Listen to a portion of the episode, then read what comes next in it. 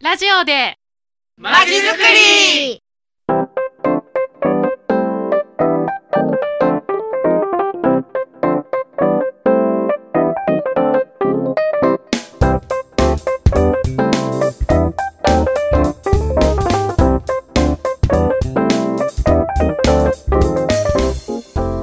皆さんこんにちは。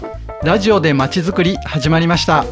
この番組は地域で活動する団体さんをお招きし活動の内容や魅力をお伝えしようという番組です。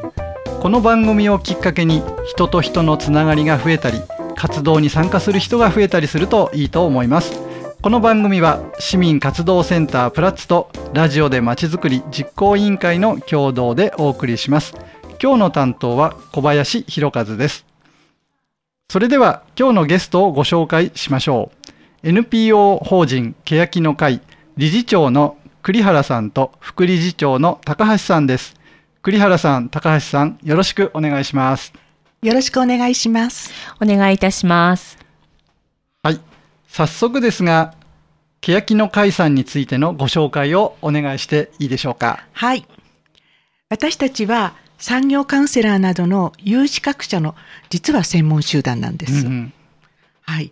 発足してちょうど7年になりましょうか。はいえーメンバーは10人の NPO ということなんですけれども、誰でもがよりよく自分らしく生きられるよう、心の健康をサポートすることを目指して、主に多摩地区で活動しています。はいなるほど専門知識を生かして地域で活動しているっていう団体さんなんですねはい。ことですね。すごいですね。では、あの、具体的な活動の内容を教えていただいてもよろしいでしょうか？はい。えっ、と、大きく分けまして、だいたい3つぐらい言えるかなと思います。まず一つは様々なセミナーや講座を、えー市民の皆さんに向けて、えー開催をしています。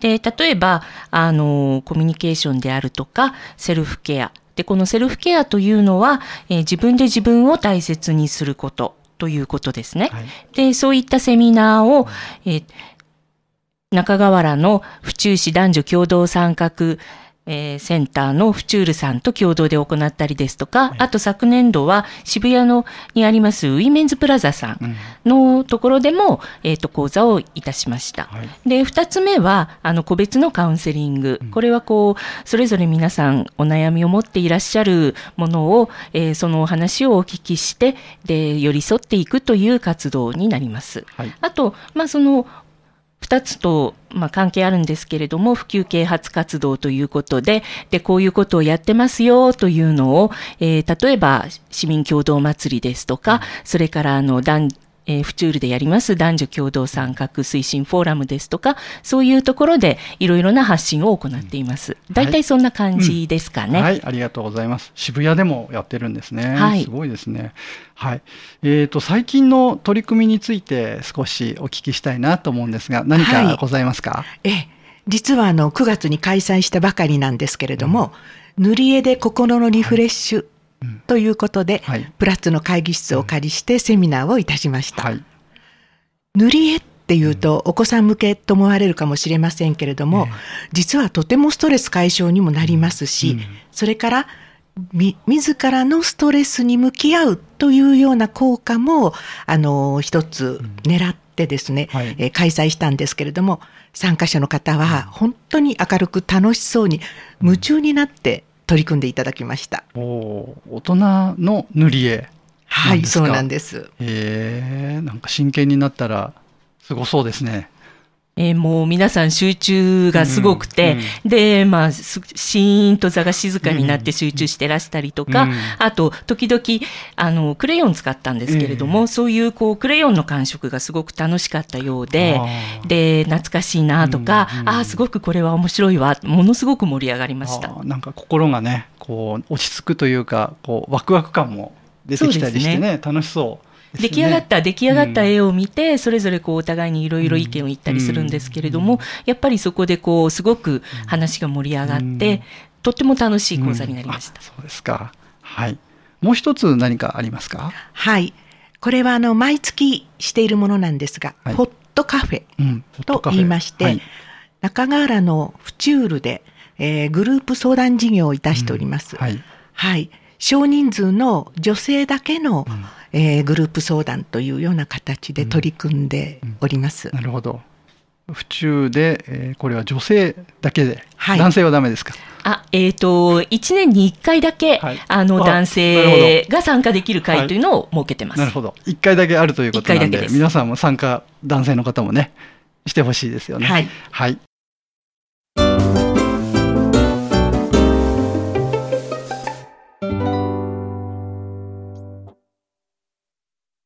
はい、それでは後半も NPO 法人欅の会の栗原さんと高橋さんにお話を聞いてまいります。前半は会の活動についてお伺いしましたが、後半はお二人が最近気になっていること、これについてお話を聞いてみたいと思います。お二人が最近気になっていることがあるということですが、どんなことでしょう？そうですね。実は少し前からではあるんですけれども、人と人との関係性というのでしょうか、うん。薄くなっているうん。というか、希薄だというふうに感じています。う。はい。コミュニケーションが取りづらい人が増えているように思っています。うん。はい。例えば、電車の中で例にとりましたら、車内では、もう8割以上の方が、スマホに目を落としていて、はい。えーお隣の方と、あの、一緒にいらっしゃる方とも声を交わすということがないように思います。けれども、職場でも、うん。それから家庭でも、そういうように人と人の人とのコミュニケーションというようなことを意識されてないんじゃないかなということを危惧しております。確かにね、多いですね、そういう場面がね。はい。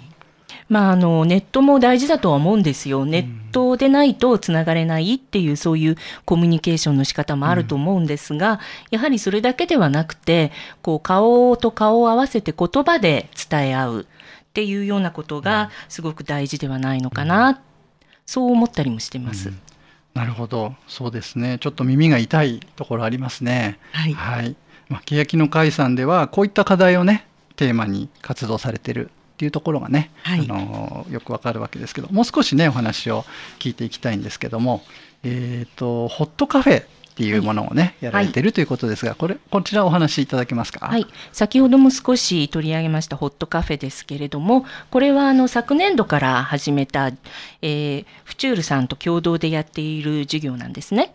で、毎月1回テーマを決めて、市内の女性を対象に、こう、いろいろお話をしていただく、少人数で集まって、こう、グループでお話をするということです。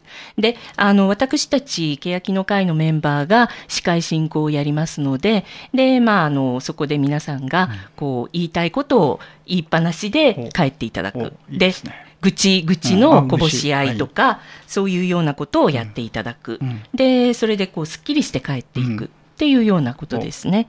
なるほど。その他にも何かやられてるんですかね？そうですね。ホットカフェの他に、うん実は2月には、フチュールの市民企画講座うんということで、夫婦間、まあ、あの、うんカップルうんというイメージなんですけれども、はいえー夫婦間のコミュニケーションということを中心にしまして、アンガーマネジメントに関することを企画しております。なるほど。アンガーマネジメント。いいですね。ねはい、怒りのコントロールというんでしょうか。ええはいまあ、こういう機会にね、参加して、自分、そして相手のことをね、考え直してみるっていうのもいいかもしれないですね。そうですね、はいやっぱり寄り添ったり、相手を理解するということがとても大事です。ですよね。はい。もう一つね、気になる活動があるんですけど、キャリア開発っていうのをちょっと耳にしたんですが、これはどういうものでしょうか？はい。あの、キャリアというと、就職という就労支援とか、そんなイメージがいたしますけれども、はい。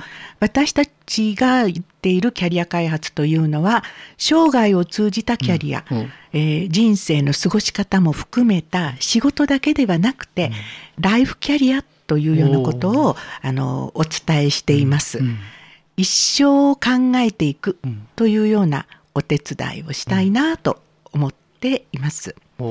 一生のキャリア、はい。一生がキャリアっていうことですね。そうですね。仕事だけがキャリアではなくて、うん人生の過ごし方とか、うん生き方とか、ええそういうことですねあす。ごいですね。なるほど。人生100年100年時代ってね、はい言われてますんでね一生のことは大事ですよね。そうですね。あの特に感じます私などは。うん年を取っても諦めないということがはい大事だと思っております。大事ですね。はい。えーそろそろですね、お時間がなくなってきてしまったんですよ。はい。で、最後に、あの、リスナーのね、皆さんにお伝えしたいことがあれば、ここでお願いします。はい、えー11月の10日日曜日なんですけれども1時から2時間府中市の男女共同参画センターの府中ルで五感を刺激する森林浴の楽しみ方という講演を予定しています、ぜひご参加いただきたいと思っていますはい。五感を刺激する森林浴。これ、どんなイメージですか？そうですね、うん、枯葉の上に横たわってみると言ったらいかがでしょうかおおまたは枯葉にくるまってみるー。うん。というようなところでしょうかね。はは。なんかイメージできてきました。優しく包まれている感じ。そんな感じですかね。はい。はい、ぜひ皆さんもね参加してみてほしいと思います。はい、そろそろね終わりの時間になってしまいました。今日は NPO 法人欅の会の理事長栗原さんと副理事長の高橋さんにお越しいただきました。どうもありがとうございました。ありがとうございました。はい、これからも地域の皆さんに喜ばれる活動を続けてください。次回のゲストはユースアクション・フォ・府中さん。登場は11月の4日月曜日10時からになります。この番組ではリスナーの皆さんからのお便りをお待ちしています。番組の感想やご意見などラジオフチューズにお寄せください。それでは皆さん次回をお楽しみに。さようなら。ささようなら。